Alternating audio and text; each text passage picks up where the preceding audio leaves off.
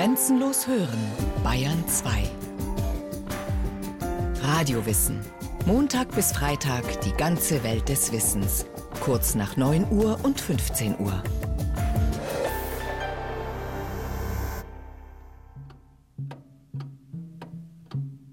Es ist der 8. November 1923, spät am Abend. Der bayerische Ministerpräsident Dr. Eugen Ritter von Knilling sitzt in einem Zimmer in einer Münchner Villa. Der Tag war von Anfang an nicht der seine. Auf einer Kundgebung im Bürgerbräukeller stand nicht er, der Ministerpräsident, sondern der Herr Generalstaatskommissar Gustav von Kahr im Mittelpunkt. Knilling hatte diesen K. vor wenigen Wochen erst widerwillig mit der vollziehenden Gewalt in seinem Land betrauen müssen. Was war das für eine Demütigung? Nun tobt draußen vor der Tür der Hitlerputsch. Doch der Ministerpräsident sitzt einfach nur ganz alleine hier in diesem Zimmer. Freilich hat er auch keine andere Wahl. Der Maschinengewehrposten, den Hitlers Männer im Flur postiert hatten, hätte ihn wohl kaum gehen lassen. Er ist ihr Gefangener. Auf besagter Kundgebung im Bürgerbräukeller war Hitler plötzlich in den Saal gestürmt, hatte die bayerische Regierung für abgesetzt erklärt und Knilling verhaften lassen. Und diesen Karl hatte das anscheinend gar nicht interessiert. Das war die größte Demütigung von allen. Am Anfang von Knillings Weg an die Spitze Bayerns ist so etwas noch nicht absehbar. Der am 1. August 1865 geborene Beamtensohn ist Musterschüler, Maximilianeumsstipendiat, hat mit Auszeichnung promoviert, macht als Jurist im Staatsdienst glänzende Karriere und wird sogar in den Adelsstand erhoben. 1912 folgt die Ernennung zum königlich bayerischen Kultusminister. Das sollte er bleiben, bis zur Revolution von 1918.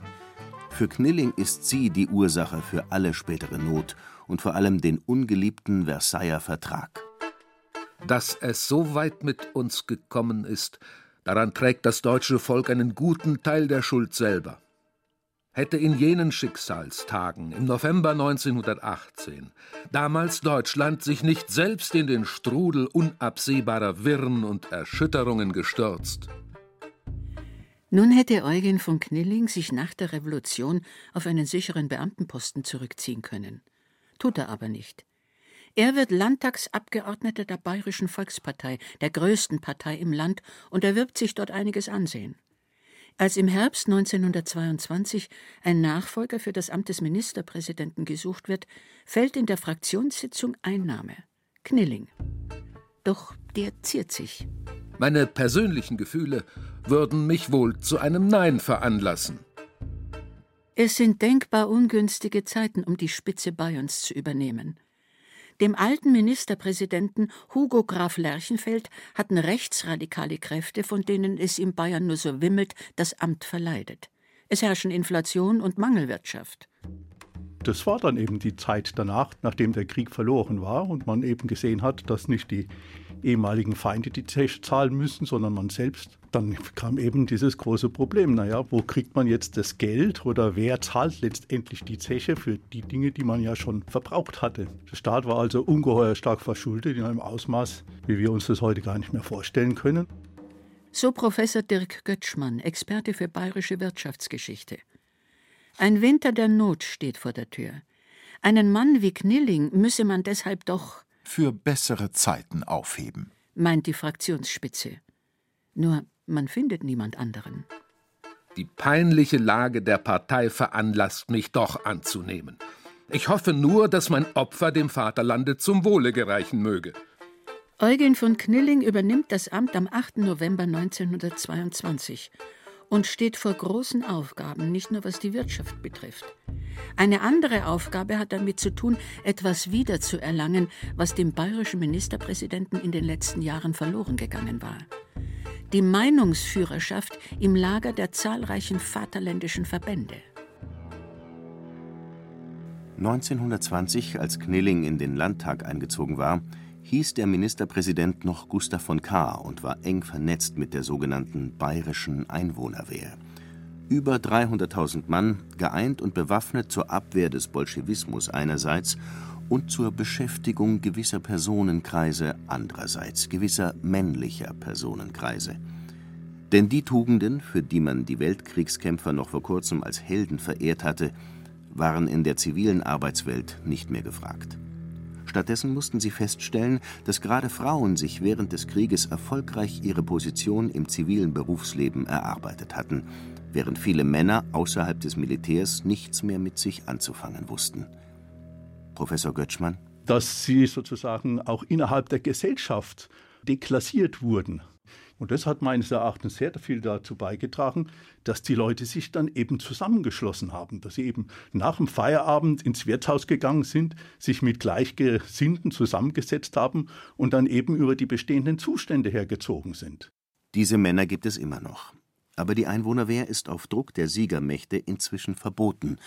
So zersplittert das Verbändelager in unzählige Gruppen mit unterschiedlichen Zielrichtungen, mehr oder weniger staatstreu. Eine dieser Gruppen ist Hitlers NSDAP mit ihrer SA.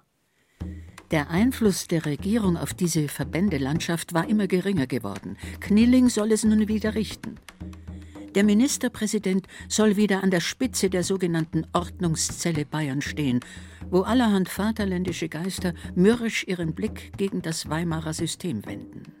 Der Versuch ist wohl da, doch schnell zeigt sich, dass vor allem einer nicht mitspielt: Hitler obwohl die Lage doch nationale Geschlossenheit fordern würde, findet Knilling. Immerhin war inzwischen im Januar 23 der Ruhrkampf ausgebrochen. Franzosen und Belgier waren ins Ruhrgebiet einmarschiert, nachdem das Reich die Reparationsforderungen der Weltkriegssieger nicht erfüllt hatte. Endlich war das Reich auf Konfrontationskurs zu den Siegermächten gegangen. Genau das hatte Bayern seit Jahren gefordert. Bayerns Forderung ist unter dem neuen Reichskanzler Wilhelm Kuno also endlich deutsche Staatsräson. Knilling ist stolz. Die Wurzeln deutscher Kraft sind geblieben, und aus ihnen wird das junge Deutschland trotz aller Hindernisse und Hemmungen mit Naturgewalt wieder emporsteigen. Eine überlebte Kultur würde an den Schicksalsschlägen, die sie Deutschland erlitten hat, zugrunde gehen. Das deutsche Volk aber, das ist meine feste Überzeugung, besitzt noch die Lebenskraft, um sie zu überwinden.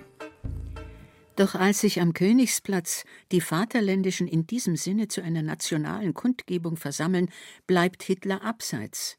Nicht das Ausland, sondern die Politiker im Inland seien das Problem, so Hitlers Haltung. Also nieder mit dem System. Er denkt nicht daran, sich hinter Knilling zu stellen. Am 21. Januar 1923 sitzt Knilling ratlos im Ministerrat. Gegen wen würde Hitler nun vorgehen? In Bayern gegen eine bürgerliche Regierung? Im Reiche gegen die Regierung Kuno, um die wir herzlich froh sind? Die Zeichen der Zeit scheinen eindeutig. Aber ist der Traum vom Ministerpräsidenten an der Spitze der vaterländischen Bewegung wirklich ausgeträumt? Knilling will das nicht so sehen. Er nimmt es in Kauf, immer mehr nach rechts zu rücken und zeigt Nachsicht.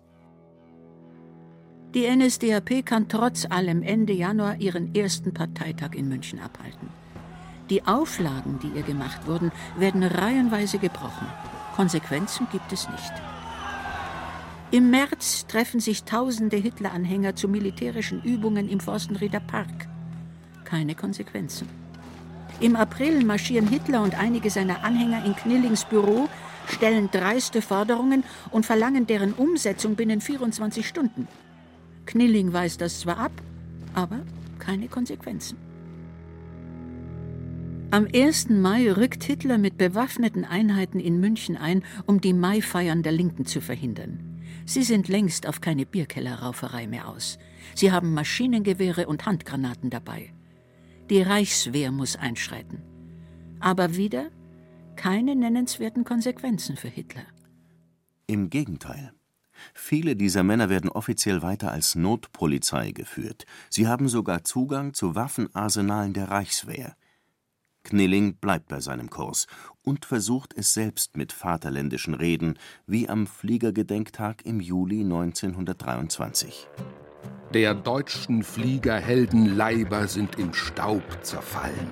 Ihr Geist muss fortleben und dem deutschen Volke die Flamme entfachen und nähren, die uns den Weg aus dunkler Gegenwart erhellen wird, empor zur Freiheit eines alle Deutschen umfassenden Reiches. Das hat wohlgemerkt Knilling gesagt, nicht Hitler. Aber als Propagandaredner bleibt er Hitler dennoch unterlegen. Die wirtschaftliche und soziale Spannung ist schon seit Jahren hoch. Zwar hatte sich das Geld bis 1922 immer weiter entwertet und es wurde immer schwerer, Waren dafür zu bekommen, aber zumindest florierte noch der Export und die Menschen hatten Arbeit. Aber das hörte dann eben auf im Jahr 1923, eben mit diesem Ruhrkampf, Ruhrbesetzung, diese ganzen Dinge. Da kam dann die Wirtschaft richtig ins Stocken und es wurden ungeheuer viele Leute entlassen. Und man muss sich vor Augen führen, dass es ja damals noch, noch nicht diese Arbeitslosenversicherung gab, die allgemeine. Und wir haben also auch keine so exakten Zahlen, wie viele Menschen tatsächlich ihre Arbeit verloren haben, weil die sich nicht gemeldet haben. Sie haben kein Arbeitslosengeld bekommen, so wie wir es heute kennen. Aber wir wissen, dass also die Zahl der Menschen, die ohne Beschäftigung war, die war also immens hoch. Auch gegen den akuten Mangel an Wohnungen, Lebensmitteln, Brennstoffen, die sich wegen der wertlosen Mark auch kaum importieren lassen, weiß die Regierung kein Mittel. Knilling kommt der Gedanke, dass man vielleicht einen Ideenwettbewerb ausschreiben müsse. Selbst hatte er aber keine. Allerdings, die bayerische Regierung hat gemäß Weimarer Verfassung auch gar nicht die Möglichkeit, elementare Änderungen vorzunehmen. Dirk Götschmann, der Handlungsspielraum, tatsächlich effektiv etwas zu bewegen, was ja immer davon abhängig ist, dass ich über die finanziellen Mittel verfüge, um eben bestimmte Dinge zu fördern, der war sehr klein. Das muss man also ganz klar festhalten. So vergeht der Sommer.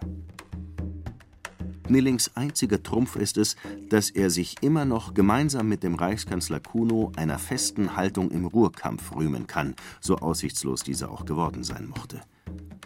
Doch da tritt Kuno zurück. Sein Nachfolger Gustav Stresemann erklärt den Ruhrkampf für beendet. Also die Revision der Bestimmungen des Versailler Vertrages, des ganzen Friedensdiktates durch Kampfmaßnahmen, durch derartige, wie man sie hatte, Konfrontation, das hat sich als illusorisch erwiesen. Eine Katastrophe für Knilling. Im empörten vaterländischen Lager riecht es nach Putsch. Nicht das ist die große Frage, was wird morgen Herr Stresemann machen oder in München Herr Knilling oder Herr Schmeier, sondern die eine Frage, wann geht es los? So tönt Hitler. Was tun? In der bayerischen Politik reift die Idee, dass man vielleicht selbst einen starken Mann, eine Art Diktator ernennen sollte, der, anders als das Kabinett Knilling, unabhängig vom Parlament agieren kann, sozusagen um Hitler zuvorzukommen. Das Unschöne für Knilling ist allerdings, dieser Mann soll nicht er sein. Der Mann, der stattdessen am 26. September 1923 vor den Ministerrat gerufen wird, um allein mit der vollziehenden Gewalt in Bayern betraut zu werden, heißt Gustav von Kahr, der Ministerpräsident der Jahre 1920-21. Immerhin habe der wenigstens einen Teil der vaterländischen Kreise hinter sich gibt Knilling zu. Ein demütigender Moment. Regierung und Generalstaatskommissariat arbeiten ab jetzt in Bayern parallel. Aber der Generalstaatskommissar steht im Zentrum der Aufmerksamkeit. Das muss zu Reibereien führen. Denn K. hat nicht vor, sich mit Knilling abzusprechen, bevor er handelt. Die Aufgabe, alle Vorgänge in Bayern nach außen zu rechtfertigen, hat K. aber wohlwissend Knilling überlassen und der bekommt reichlich Gelegenheit dazu. Unter anderem, wenn K. es sich herausnimmt, einen Goldtransport der Reichsbank einfach zu beschlagnahmen. Wir können nur annehmen, dass die Zurückhaltung des Goldes auf einem Missverständnis beruht. So beschwert sich das Reichsbankdirektorium bei Knilling. Dem ist das Ganze hochpeinlich. Oder wenn die Militärs, die mit K. im Generalstaatskommissariat arbeiten, sich plötzlich weigern, Befehle von der Reichswehrführung aus Berlin auszuführen.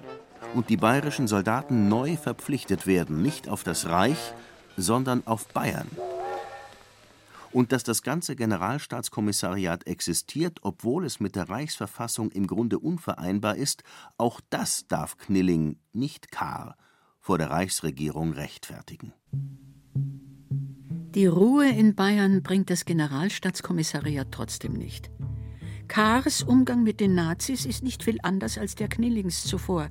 Kein hartes Durchgreifen, stattdessen auf Verständigung hoffen. Doch Hitlers Anhänger fiebern weiter auf den Umsturz hin, den Marsch auf Berlin. Und auch Kahrs Anhänger neigen immer mehr zu einer gewaltsamen Lösung. Über den Ministerpräsidenten Knilling spricht niemand. Knilling ist niedergeschlagen. Er wird zum Zuschauer in der bayerischen Politik und zum Zuschauer jener bekannten Ereignisse im Bürgerbräukeller. Man hatte ihn am Nachmittag des 8. November gewarnt. Aber was sollte er tun? K. endgültig die Bühne alleine überlassen? Nein. Knilling geht in den Bürgerbräu. Er erträgt die Rede Kars, bis ein Schuss fällt. Hitler. Er erklärt die deutsche und die bayerische Regierung für abgesetzt. Nachdem er kurz mit K. in einem Nebenzimmer verschwunden war, muss Knilling auch noch mit ansehen, wie die beiden sich unter dem Jubel der Massen die Hände schütteln. Verrat? Dann wird der Ministerpräsident Knilling von den Nazis einfach abgeführt, was abermals niemand zu interessieren scheint. Knilling landet als Gefangener in besagter Münchner Villa. Es ergeht ihm dabei immerhin nicht so schlecht wie seinen Kollegen, dem Innenminister Schweier und dem Landwirtschaftsminister Wutzelhofer. Die waren aufgrund ihrer politischen Haltung bei den Nazis besonders verhasst und werden von einem jungen Putschisten namens Rudolf Hess auf einem Pritschenwagen über Land gefahren. Immer wieder hält der Wagen an und Hess prüft die Tragkraft von Ästen, an denen man eventuell jemand aufknüpfen könnte. Psychoterror und Todesangst. Knilling dagegen sitzt in einem Zimmer, bis er am nächsten Tag wieder freigelassen wird. Inzwischen scheint es so, als hätte K. im Bürgerbräu nur geschauspielert und sei Hitler gleich danach in den Rücken gefallen. Immerhin hatte sein Generalstaatskommissariat Hitlers Marschkolonne an der Feldherrnhalle niederschießen lassen. Knilling aber lässt sich davon kaum besänftigen. Im Ministerrat macht er seinem Ärger Luft, zuallererst auf K., über den eigentlichen Putschisten, also Hitler, schimpft Knilling hingegen kaum. Stattdessen beginnt er plötzlich seine Kollegen Schweier und Wutzelhofer anzugreifen. Es liegt mir fern, gegen irgendjemand Ausstellungen erheben zu wollen. Ich weise es auch weit von mir, dass ich von unkollegialer Gesinnung getragen bin. Aber als nüchterner Realpolitiker muss ich sagen, dass sich eine starke Bewegung, ob sie nun berechtigt sei oder nicht, weniger gegen das Ministerium als solches, als gegen einzelne seiner Mitglieder, und zwar die Herren Staatsminister des Inneren und für Landwirtschaft richtet. Vielleicht würden diese Herren erkennen, dass ihr Verbleiben im Ministerium eine große Belastung bildet und ein vaterländisches Opfer bringen. Ein Eklat, nachdem die Debatte im Ministerrat endgültig im Chaos versinkt. Der Ministerpräsident fordert ausgerechnet die Kollegen, die in der Gefangenschaft der Nationalsozialisten Todesängste ausstehen mussten, zum Rücktritt auf. Ein nachträgliches Geschenk an die Putschisten? Erst als die Spitzen der Landtagsfraktionen herbeieilen, beruhigt sich die Lage. Ministerpräsident Knilling bleibt im Amt. Die Minister bleiben im Amt. Und der abwesende Generalstaatskommissar K. bleibt auch im Amt. Zumindest noch für einige Monate und mit ihm die üblichen Kompetenzstreitigkeiten. Aber von Defensive hat Knilling nun endgültig genug. Er setzt zur Flucht nach vorne an, verfällt in Aktionismus. Er will Bayern stärker gegen die Berliner Politik in Stellung bringen und verlangt eine umfangreiche Stärkung des Föderalismus. Zusätzlich will er für Bayern eine Reform der Landesverfassung, eine Initiative zu einem Sparprogramm und vieles mehr. Der Erfolg aber bleibt gering. Warum? Weil Bayern und seine Regierung wahrlich nicht in der Position sind, um große Forderungen durchzusetzen. Selbst der Fraktionsführer der Bayerischen Volkspartei im Berliner Reichstag, Prälat Johann Leicht, muss unter Heiterkeit des Plenums zugeben, Verehrte Damen und Herren, beim besten Willen bin ich nicht in der Lage, das Wort Ordnungszelle für Bayern weiter in Anspruch zu nehmen. Bayerns Ansehen liegt am Boden. Und Knillings Blick nach rechts? Gibt es eine Kursänderung? Kaum.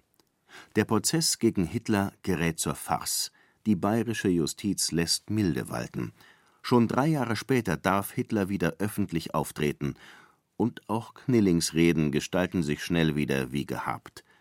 Über einen Auftritt vor dem Stahlhelmbund kurz nach dem Putsch steht in der Presse zu lesen: Der Ministerpräsident betrachtet es als seine erste nationale Pflicht, dem nationalen Gedanken Geltung zu verschaffen, ihn fördern zu helfen und ihn zu den Zielen zu führen, die uns allen im Herzen wohnen.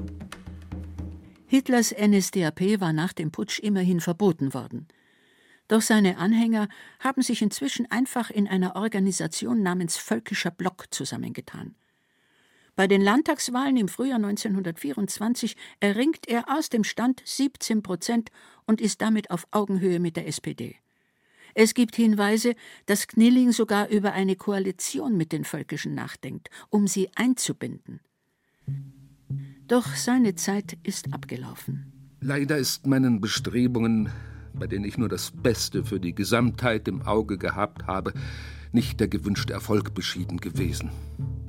Den gegen mich erhobenen Vorwurf, dass ich das starke Prestige Bayerns nicht gewahrt habe, muss ich entschieden zurückweisen. Die Bayerische Volkspartei lässt Knilling fallen. 1924 wählt der Landtag Heinrich Held zum neuen Ministerpräsidenten. Der sollte es auch bleiben, bis Hitler 1933 die Gleichschaltung der Länder durchsetzt. Knilling erlebt das nicht mehr. Er stirbt mit 62 Jahren am 20. Oktober 1927 in einem Münchner Krankenhaus.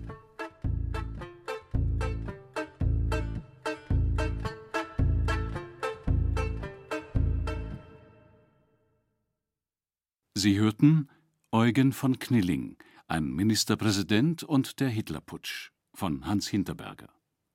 Es sprachen Ilse Neubauer, Udo Wachtfeitel, Heinz Peter und Frank Mannhold.